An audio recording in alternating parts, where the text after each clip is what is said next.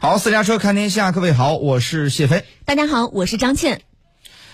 美国国务卿布林肯呢，在七号抵达印尼出席 G20 的外长会议，预计呢，俄乌冲突将会是这次会议的焦点。但是，美国国务院呢证实，布林肯出席 G20 期间呢，没有计划与俄罗斯外长拉夫罗夫举行会谈。目前呢，美俄对话时机尚不成熟。呃，详细情况，这个时间我们来听一下驻华盛顿媒体人王冰如的相关介绍。美国国务卿布林肯和俄罗斯外长拉夫罗夫七号都已经抵达印尼巴厘岛出席二十国集团外长会议，但美国国务院发言人普莱斯证实，布林肯没有与拉夫罗夫会晤的计划。美方认为，目前美俄举行对话的时机并不成熟。俄罗斯外交部也表示，俄美外长没有会晤的安排。俄方认为，通过现有的使馆渠道以及为数不多的通话，已经足够双方就现有议题进行磋商。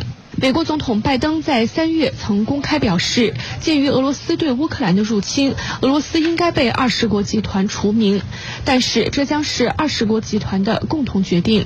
美国国务院负责经济和商业事务的助理国务卿滕利明在 G20 外长会议前呼吁相关国家应该追究俄罗斯的责任。